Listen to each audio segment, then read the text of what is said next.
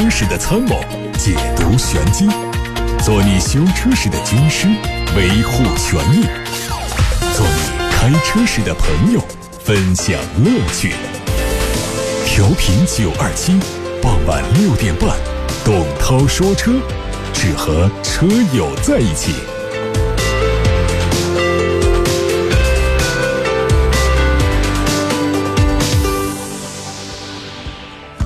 各位好，我是董涛，欢迎各位在晚上六点半到七点半，通过调频九二七的电波和蜻蜓以及喜马拉雅收听董涛说车。今年五月份，奥迪的全球总销量同比下降了百分之五点四，中国市场的销量。四万七千九，同比下滑百分之七点四，一至五月的累计销量同比下滑百分之一点九。奥迪官方表示，中国业务下滑的主要原因在于 A6L 和 Q3 连接换代，这带来不利影响。但 A4L 在中国的销量表现持续向好，今年五月份卖出了一万四千一百辆，同比增长百分之九点二。此外，A8L 同比增长了百分之八十七。广汽丰田也在近日发布了一至五月份的销量数据，二十五万四千九百辆，同比增长百分之二十一。在单一车型方面，凯美瑞一至五月售出了六万八千零五十四辆，同比增长百分之十九，其中混动车型增长了百分之六十六。汉兰达一至五月份销售了三万九千二百辆，同比增长百分之九，CHR 的数量是两万三千六。另外还有致炫、智享两车的销量同比增长了百分之十五。雷凌经过换代之后，上市半个月的订单量将近一点五万辆，混动车型的订单占比达到百分之三十四。在二零一九亚洲 CES 展期间，奔驰 GLC F 车型正式在国内亮相。它是奔驰第一款氢燃料电池动力量产车型，基于普通版的 GLC 打造。它的前格栅有一圈蓝色的装饰条，同时采用全新的双色五辐式轮毂。动力方面是四点四公斤的氢燃料，分别储存在两个碳纤维的罐子当中，其中一个位于驱动轴处，另一个在后排座位的下方。把储氢罐充满耗时需要三分钟，最大的续航里程可以达到四百三十七公里。宝马全新 M3 在海外做了测试，新车的外观采用了熏黑的轮毂，尾部排气是双边四出。内饰部分是十二点三英寸的液晶仪表和十点二五英寸的中控显示屏。动力方面是和七系一样的三点零 T 双涡轮增压直列六缸，最大功率可以达到三百五十三千瓦。现款 M3 的售价已经超过百万元，新款 M3 预计还会延续这样的定价区间。最近，上汽大众发布了新款桑塔纳家族。桑塔纳提供了四款车，卖价八万六千九到十一万一千八。桑塔纳浩纳三款车型的卖价是九万二千九到十一万五千九。新车价格都没有变化，但是都增加了国六的排放版本。配置部分也有提升，全系增加了胎压监测，手动风尚版和手动舒适版会配备电子稳定控制系统，另外还有紧急刹车辅助和牵引力控制系统。海外媒体曝光了标致 E 二零八的参数消息，它搭载了五十千瓦时的动力电池，NEDC 工况下的续航可以达到四百五十公里，零百加速八点一秒钟。这款车的外观和全新二零八基本一致，但是内饰采用了最新的理念，整体以直线条、折角和平面作为语言。特斯拉的 Model S 运动版会在今年九月份正式发布，它的渲染图已经在网上出现。前脸是上下分体式的格栅，换装了全新的回旋标式 LED 灯带，下方保险杠加装了碳黑前铲。从车尾可以看到溜背设计，车内采用了全新款的多功能方向盘，配备了全液晶仪表台和曲面液晶中控显示屏，最大续航里程六百四十四公里。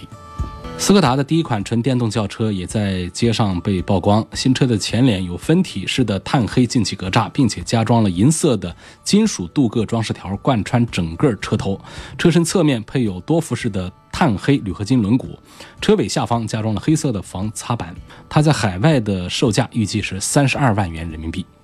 比亚迪发布了全新秦 EV 的官图。新车通过厚重下压的车头和引擎盖上四条立体式的线条组合，打造出俯冲的感觉。全系配备有矩阵式的 LED 前大灯，侧面可以看到多腰线的设计。官方透露，它的续航里程可以比肩特斯拉 Model 3的标准版，工信部的纯电续航里程四百六十公里。马自达总裁兼首席执行官在接受外媒采访时说，他们将在2020年推出纯电动车，随后在2021年或2022年推出插电式混动车。马自达的这一项举措主要是为了旗下车型能够更好地满足排放测试标准，避免欧盟对它带来的巨额罚款。除此之外，还会把体积更小、功率更高的转子发动机引进到未来的增程式电动车上。马自达把新的转子混动技术称为 XEV，并且对它充满了信心。昨天起，蔚来向他们的车主推送了最新的自动驾驶辅助系统以及最新的2.0版本智能操作系统。这次推送新增了七项功能，使车辆达到了 L2 级别的自动驾驶辅助功能。它们包括有转向灯控制变道、道路自动保持、前侧来车预警、道路标志识别、自动泊车辅助等。为了消除消费者体验自动驾驶技术的后顾之忧，长安汽车将会为消费者购买自动驾驶的保险。官方说。自动泊车使用责任险是中国第一份面向消费者的自动驾驶保险，预计会在今年七月一号起生效。它包括新的 CS 七五、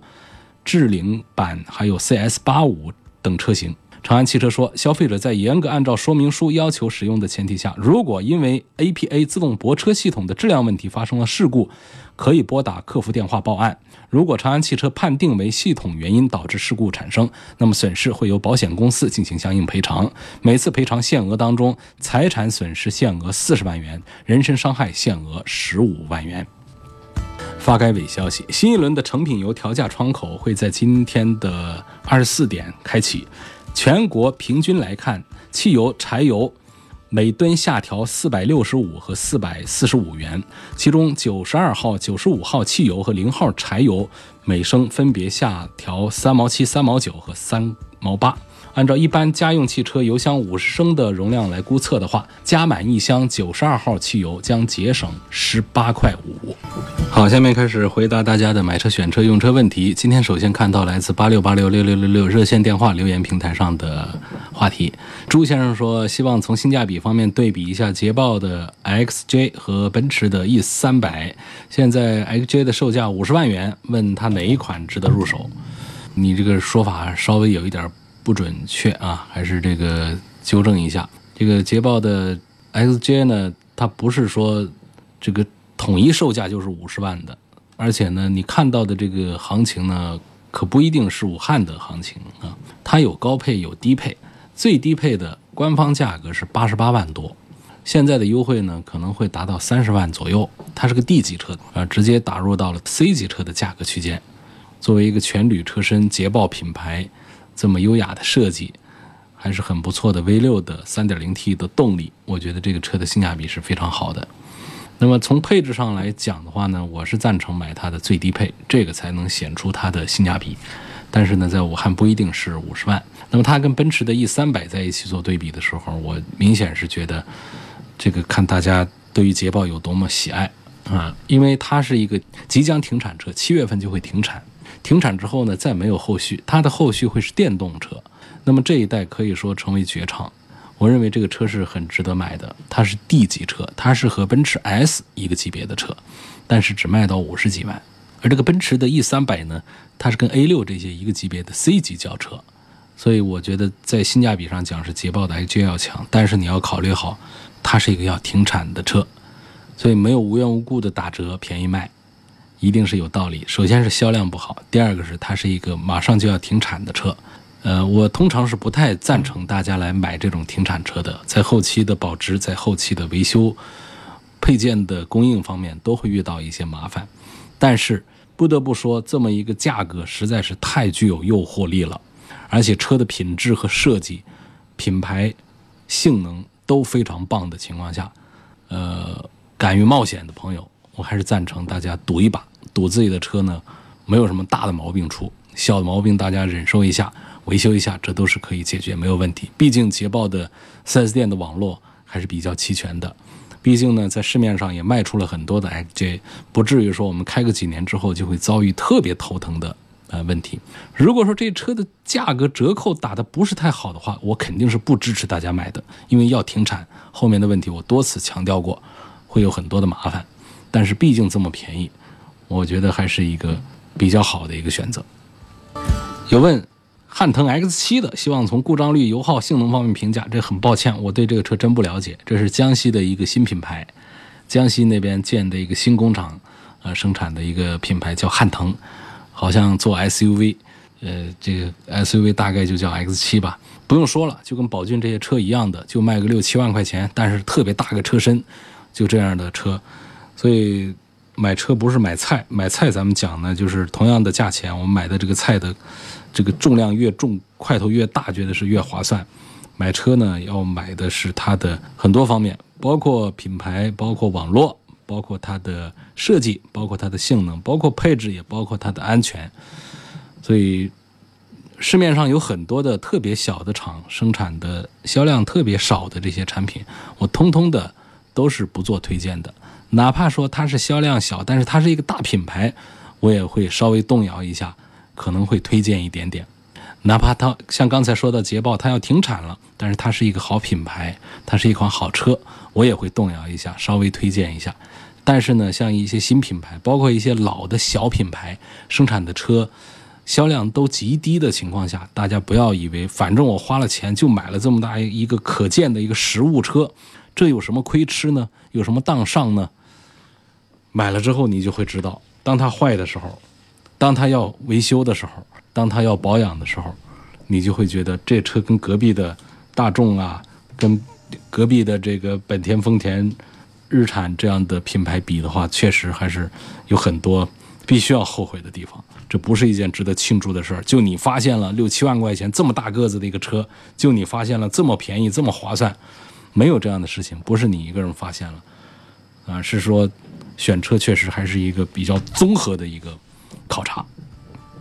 我的车今年一月份买的，现在一万公里。前几天加油的时候啊，工作人员跟我说加乙醇汽油需要添加一点针对乙醇汽油的助燃剂，说每五千公里就应该加了。我想问问，乙醇汽油和普通汽油烧起来有什么区别吗？真的要加吗？嗯，这个看这个网名啊和头像，应该是一位女生。那平时这方面关注不多，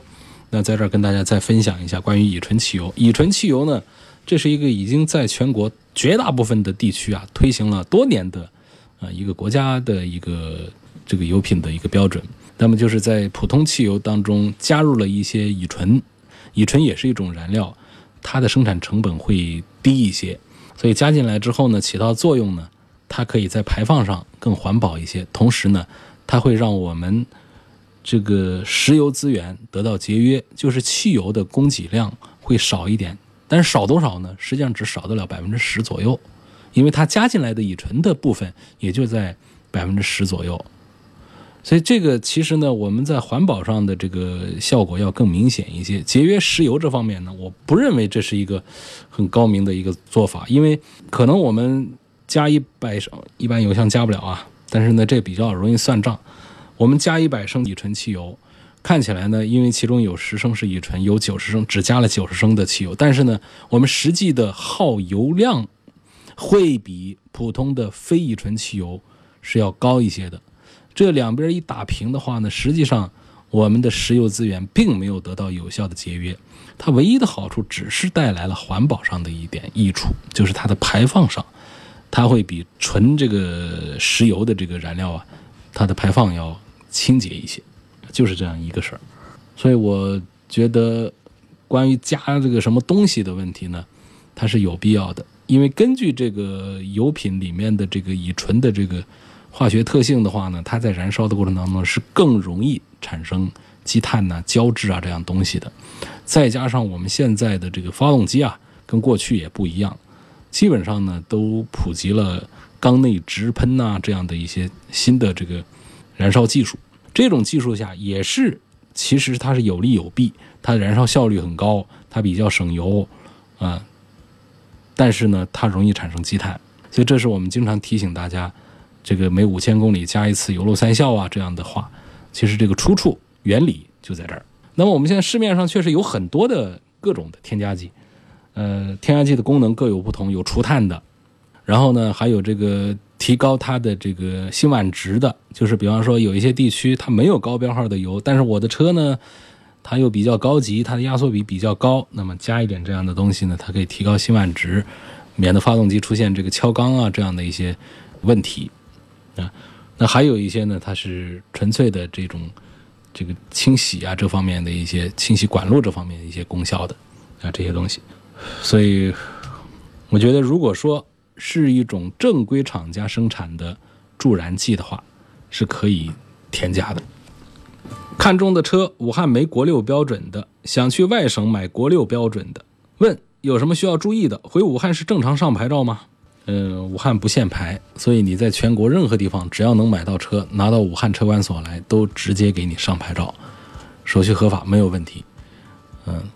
这个所谓的跨地区不能卖车呢，这只是厂家在区域管理上的一些政策，对于车管所来说，没有这样的政策，除非是在这个。北上广深这些限牌的地区，那不是说你在哪儿买的车，在他那儿不能上，你就在那个城市里面买的车，你就在那个城市不能上牌照，他必须得通过摇号啊这样的手段才获得这个车辆的牌照才能上。那么在武汉这样的没有限牌的城市，你只要是合法的车，然后手续齐全，不管你是在武汉买的还是在哪儿买的，都是可以合法的上牌照的。所以买这个国六版本的车到外省去买，其实没有什么特别要注意的，就跟在武汉买车是一样的。啊，有个网友说，我标致三零八开了两万多公里，车子空调它没有后排的出风口，我可以去 4S 店加一个吗？这个理论上是可以加的，但是呢，工程其实很大，它不是那么简单的后排安一个东西就行了的，它要从空调。管路里面牵一根管子，通过我们的中央通道到后面来，然后呢，我们在这个后排的这个中间这儿呢，就前排的这个两个座位中间这个地方呢，还得安上一个出风口。这一套操作，我想四 S 店一般是不会给你干，不接这个活儿。那么，如果你配件能够找齐的话，通过人工的这个 DIY 的，或者说找到一些修理厂愿意帮你干的话。这事儿也是可以做到的，但是我要告诉你的是，即便做到了，效果也都非常差。就是原厂的这些后排的出风口啊，它的出风量啊，尤其是这个比较经济型的车，后排的出风量都是非常微弱的，因为它整个它的排风量就那么大，那管路七弯八拐的呢，它这个空气流动啊，它跟这个水流动啊都是一样的，它会找这个压力的释放口，迅速的把它释放出去。那么这个风扇。它推动空气在管路里面行走，一遇到前排的这个风口的时候啊，它迅速的就找到了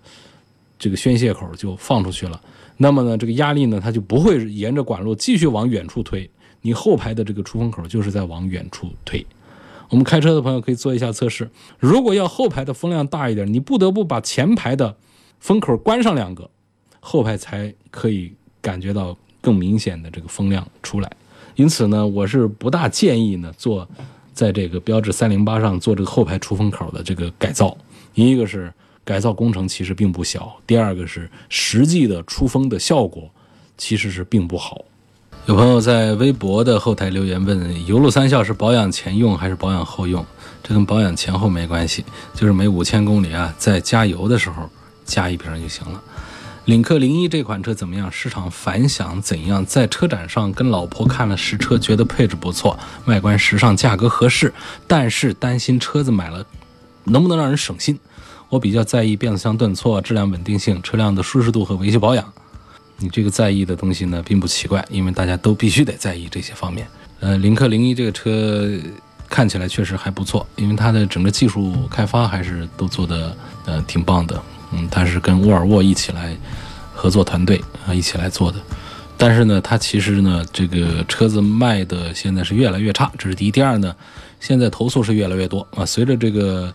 前面第一批车的使用里程越来越大呢，他们的投诉呢就比较集中啊，包括在发动机上、车身附件还有电器问题，同样都是比较大面积的这个爆发，并且呢，它还是因为它用老的沃尔沃发动机嘛。它的确还是延续了沃尔沃入门级车上那种噪音大的问题、油耗大的问题，而且呢，作为它的电器配置比较复杂的这么一个全新车型的话呢，领克的确到目前为止还有一些难以克服的这个呃产品问题。你包括说它的这个变速箱，它变速箱尽管是湿式的，呃，相对干式的双离合来说呢，它还是要好一点点。但是呢，从消费者这儿反映的情况来讲的话呢，领克零一用的这个双离合变速箱，因为设计和研发的原因呢，也是被消费者们投诉顿挫感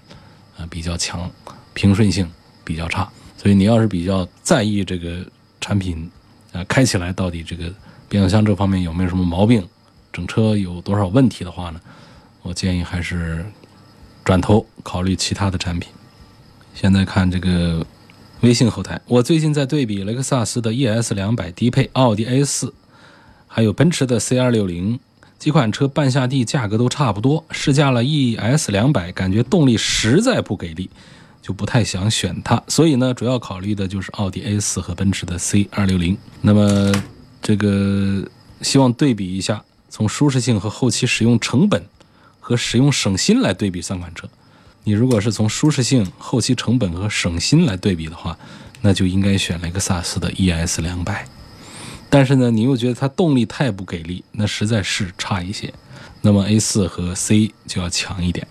从你最关心的这几个点，舒适性啊，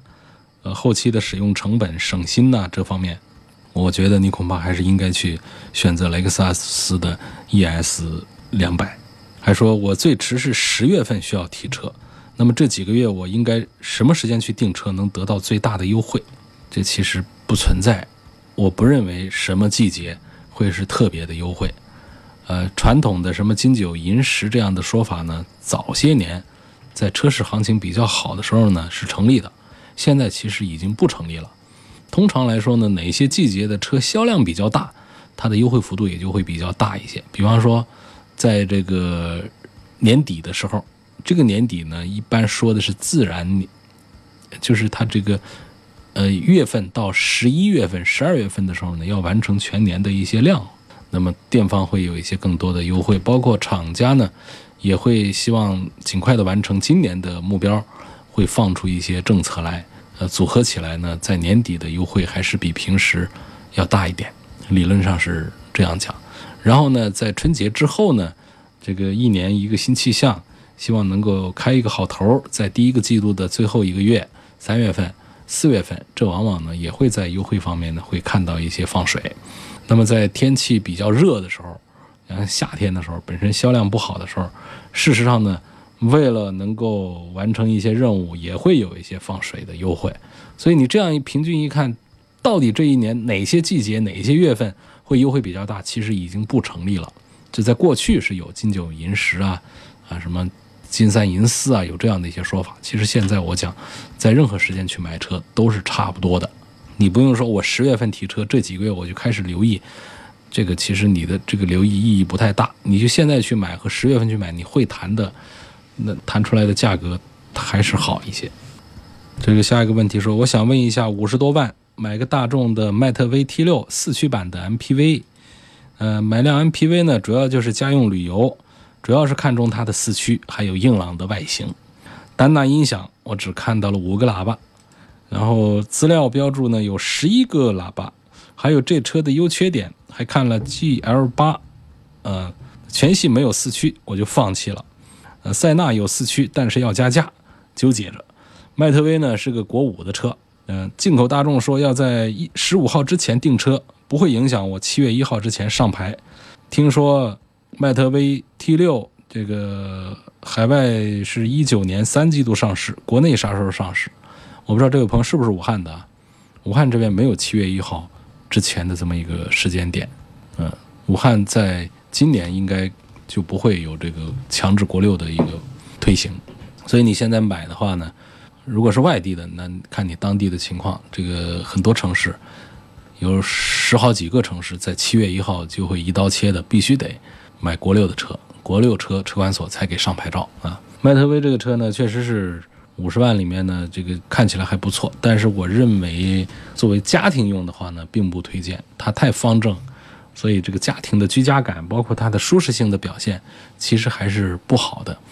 如果一定要这样，这个价格呢？我其实向你推荐奔驰的 V。问轩逸和卡罗拉价格接近，轩逸配置高一点，该选它哪一款？主要是后期三大件的稳定性，长期持有。轩逸和卡罗拉当中呢，实际上选谁不选谁都不是太大的问题，都不是一个错误，呃，都是比较经济的、比较舒适的，故障率方面呢都比较低。应该讲呢，丰田的卡罗拉的故障率可能比轩逸的要再低一点，但是这可以忽略，因为他们都属于是毛病比较少的车了。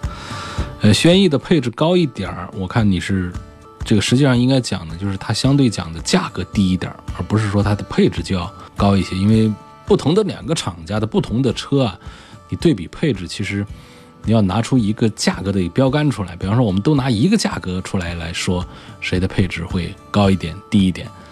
呃，实际上从这个轩逸的这个产品来看呢，你要上到它的六个气囊到电子稳定系统，呃，这个价格上去的话，优惠完了也是得是呃十万出头这么一个水平去。你说这个有多大的一个配置方面的一个优势？这个也不一定，因为在这个卡罗拉身上呢，呃，它的这个混合动力的价格卖的其实是并不贵啊，而且呢，卡罗拉呢，它从低配呃，开始这个电子稳定系统啊，这方面，它除了极低的两个版本手动挡的它没有之外呢，它其他都是有的。所以我不觉得这个卡罗拉的整体配置就一定比轩逸的低，只能说轩逸可能是价格上要便宜一点吧。两车的对比啊，我觉得从三大件的长期稳定性这个方面来讲的话呢，我推荐卡罗拉还是多过于日产的轩逸。有问奥迪 A 五。四门掀背和奔驰 C 做对比，如果是个喜欢开车的，肯定应该买 A 五。A 五的性能肯定比奔驰的 C 要强一些，但是呢，讲这个豪华观感的话呢，还是奔驰的 C。这是一句老生常谈的老话了，说多了，说实话就都意思不太大。每次都是在这样来解释。想从安全性、舒适性和音响方面来评价一下这个丰田的亚洲龙，我该选它的哪一个配置？会比较好。你这个提了一个标准，就是在音响上，呃，有要求。呃，丰田的亚洲龙呢，它在这个喇叭上啊，其实没有什么特别的，一直要到顶配上去，就快三十万，它会用上 JBL。呃，JBL 的音响当然还是可以的，但是作为旗舰版来说呢，没有体现这个丰田亚洲龙的这个性价比。所以你关注的这个点，就是这也比较为难。